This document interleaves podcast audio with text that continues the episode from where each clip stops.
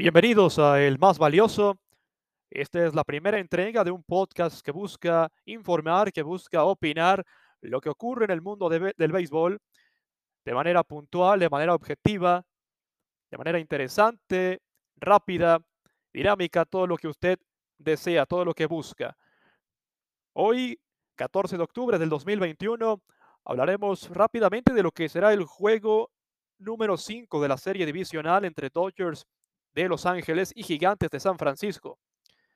Y sobre todo de la decisión polémica de los Dodgers que abrirán hoy con Cory Knebel en lugar de Julio Urias, que era el pitcher anunciado para iniciar este juego. ¿Por qué los Dodgers toman esta decisión? ¿Cuál es la estrategia detrás de iniciar con un relevista como Knebel en lugar de darle la pelota a Julio Urias, que ganó 20 juegos en la campaña regular y que ha sido uno de los brazos más consistentes y más efectivos, sobre todo en la segunda mitad de temporada. Bueno, empecemos eh, considerando el escenario de San Francisco. San Francisco es un equipo que utiliza un line-up muy distinto ante pitchers derechos que ante pitchers zurdos. Y eso es algo que le ha permitido tener éxito todo el año y estar a la par de equipos con nóminas mucho más altas, eh, ser competitivo y llegar a esta instancia.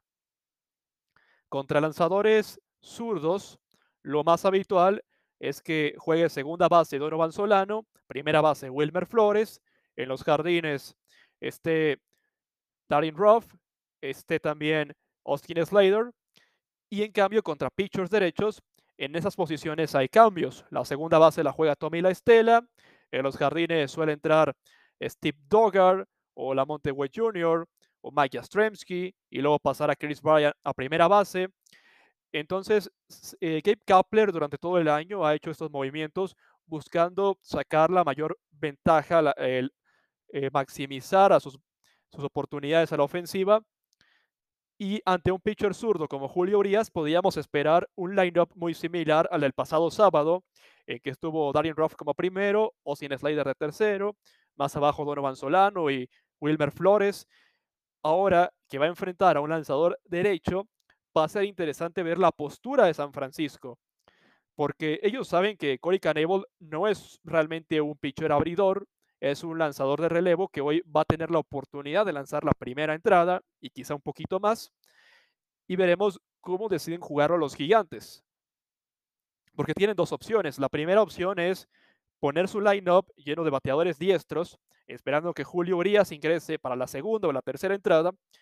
Pero si hacen esto, estarían en alguna desventaja los primeros episodios contra Canable y luego los Dodgers podrían decidir no traer a Julio Urias, sino mejor seguir con sus lanzadores derechos. Dave Roberts puede decir, bueno, tú me llenaste el line-up de derechos, yo te voy a responder con más lanzadores diestros y después de Canable me voy con Joe Kelly, me voy con Bruce Graterol, me voy quizá con Tony Gonsolin, me voy con Max Scherzer, que en esta serie, cierto, lanzó recientemente, pero con poco descanso podría trabajar hoy. Me puedo ir también con Blake Trainen o con Kelly Jansen para el final. Entonces, los Dodgers tienen varias opciones de lanzadores derechos a las que pueden recurrir hoy. Así que es un riesgo que puede correr San Francisco si deciden abrir su lineup con bateadores derechos como lo tenían eh, programado para enfrentar a Julio Urias. Ahora, del otro lado, si inicias con los bateadores zurdos como Tommy La Estela, como Jack, Mike Jastrzemski, como Lamonte Wade, cuando entre Julio, eh, en esas situaciones, claro que va a entrar Julio a lanzar para la segunda o la tercera entrada, entonces ahí ya va a estar en una desventaja el año de San Francisco en duelo de zurdo contra zurdo. Y es posible que Kapler vaya temprano por su banca, que meta a los bateadores derechos eh, desde muy temprano y eso significa que para las entradas finales del encuentro el equipo se quede eh, sin opciones prácticamente para venir desde la banca a tomar un turno importante. Así que eh, es una estrategia que tiene sentido para los Dodgers por donde se le vea, porque pone en una disyuntiva a los gigantes, pone en, un predicamento a Gabe Kapler que no había tenido que enfrentar esta situación en todo el año, pero es parte de la estrategia, parte del ajedrez del béisbol y veremos en un rato más cuál es la postura de los gigantes, cuál es la respuesta ante el movimiento de Dave Robert de iniciar con Cory Canable en lugar de Julio Urias.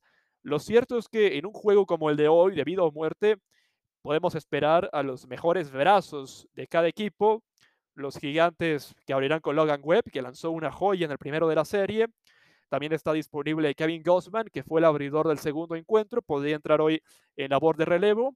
Y sus lanzadores de bullpen más importantes, como Jake McGee, como Camilo Doval, eh, podrían estar disponibles para lanzar hasta dos entradas, dependiendo de las circunstancias del encuentro.